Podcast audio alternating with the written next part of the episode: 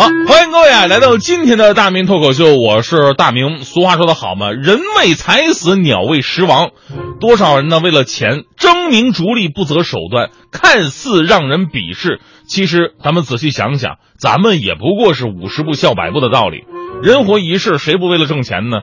这人呢，兜里没钱，他显得没底气。你比方说，我请客去饭店吃饭吧，哈，我从来不敢看菜菜的价格，啊，我我不是，我从来不看菜的名字，我我只看价格。这个你看，这个五十的话我就买不起啊，那个二十的话呢太浪费。哎，这个好，这两块钱啊，回头跟服务员说了，哎，这这个啊，这个这个给我们哥几个每人上一份哈。过了过了一会儿，服务员给我们每人发了一包餐巾纸，菜齐了请慢用啊。当时我还特别生气，你为什么不早告诉我，我点的是餐巾纸？拿回去啊，寒碜谁呢？留一包就行，我们都够用了啊。没钱的感觉太不好了，有的时候呢，孩子也会鄙视自己。前两天有一个新闻，呃，代表着工薪阶层难以言表的心酸。一个幼升小的孩子问爸爸：“为什么同班的小孩都可以上那个比较好的小学，而我却不行呢？”爸爸说了：“说因为学区房很贵，爸爸买不起。”于是这个孩子说了一句，在他看来很单纯，但是在我们听起来却无比难受的话。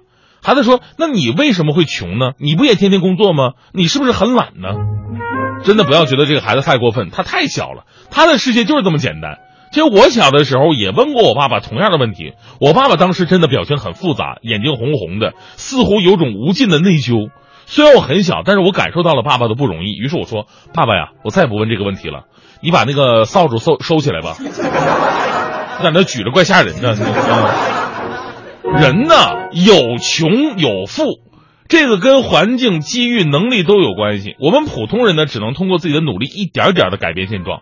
当然，对于那些还想依靠着父母的，啊，我只能说轮回有风险，投胎需谨慎。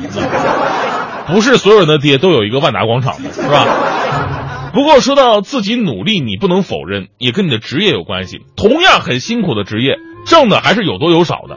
比方说，最近大家伙都在关注的明星天价片酬的消息。八月二十六号，国家新闻出版广电总局，呃，党组发布了关于巡视整改情况的通报，其中呢就提到了遏制天价片酬和明星炫富的问题。于是这事儿激发了网友们巨大的讨论热情。那咱们之前先说一点哈，咱们任何职业干好了都有挣大钱的机会，干金融的。啊，有做窗口的，一个月三千块钱；也有靠做项目，光年终奖就能五百万的；干媒体的，有一期节目五十块钱的；也有发个视频就能估值三个亿的。所以呢，能拿到天价片酬的明星啊，也是演员队伍当中很小的一部分，是吧？大部分呢也都普普通通。对比起来更明显，你看一些一线演员片酬近亿，一般的新人三个月打包价也就十五万。有人说十五万够多的了，比我们多多了，是吧？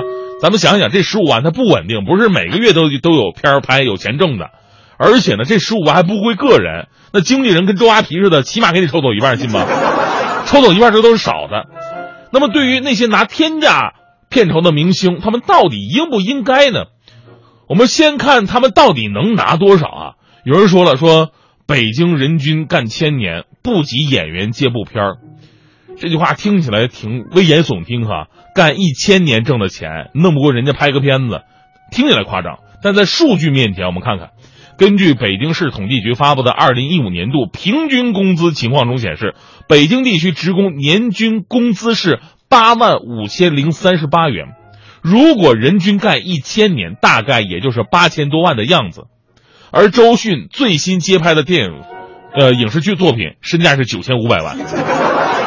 所以对比一下，你说你干一千年能赶上人家拍一部戏，其实还是抬举你，你知道吗？从挣钱的角度来讲，延迟退休还真的是很有必要的。问题是能不能给我延一千年呢？对吧？当然了，有朋友，包括成龙大哥也说了，说这就是市场，一个愿打一个愿挨，掏钱的跟挣钱的都高兴，那么也就和谐万岁了。这句话确实没错。而且我一直认为，成龙大哥的过亿片酬，那人家是很值的，每个作品都好看。但并不是每个亿万片酬的演员啊，都是成龙大哥的水平，对不对？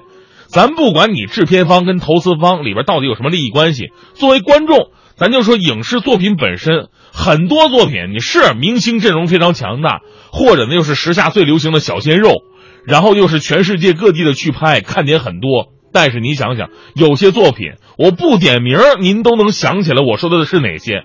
剧情极其混乱，除了演员在那摆造型之外，没有任何逻辑可言。整部电影不像是在讲故事，更像是在洗钱。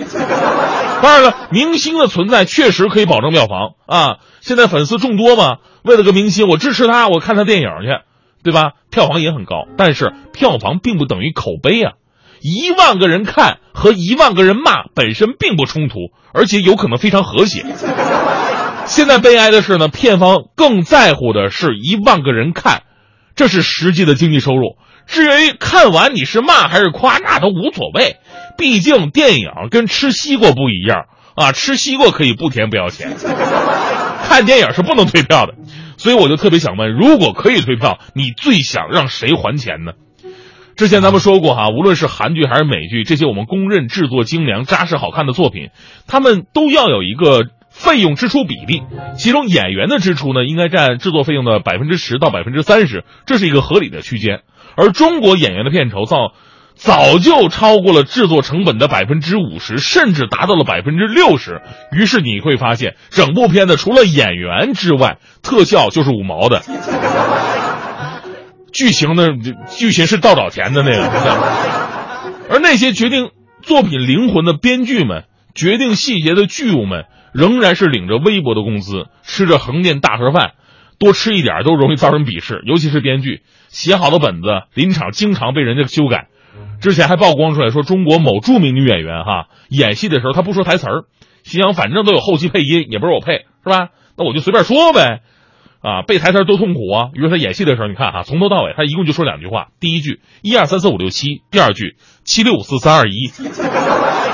最令人费解的是，这种行为居然不扣工资。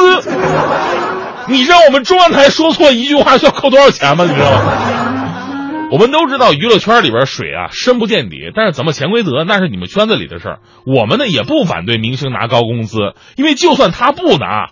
那些钱也不给我，是吧？我们更关注的是作品本身能不能够让我们享受愉悦，对得起我们掏这票钱，对得起我们花去那些时间。说个真实发生的事儿吧，哈，我有个朋友，我这朋友是干金融的，他收入不少，哈，属于金领了，但平时工作累得要死。这两天不上那个《谍影重重五》吗？他是典型的《谍影重重》的超级影迷，为了看我，他重新温习了一二三四，还买了原著来看。啊，这好几本书一一一看，一切都是为了看舞做铺垫。上周末终于去看了，晚上我问他电影怎么样啊？他说过两天打算再去看一遍。我说真的那么好看呢？他说不是，那个最近加班太多了，开场广告的时候我就睡着了，散场的时候还是被人叫醒。所以啊，这个故事其实告诉我一个非常重要的道理，你知道吗？那就是不要总羡慕人家挣钱多，他们也确实惨。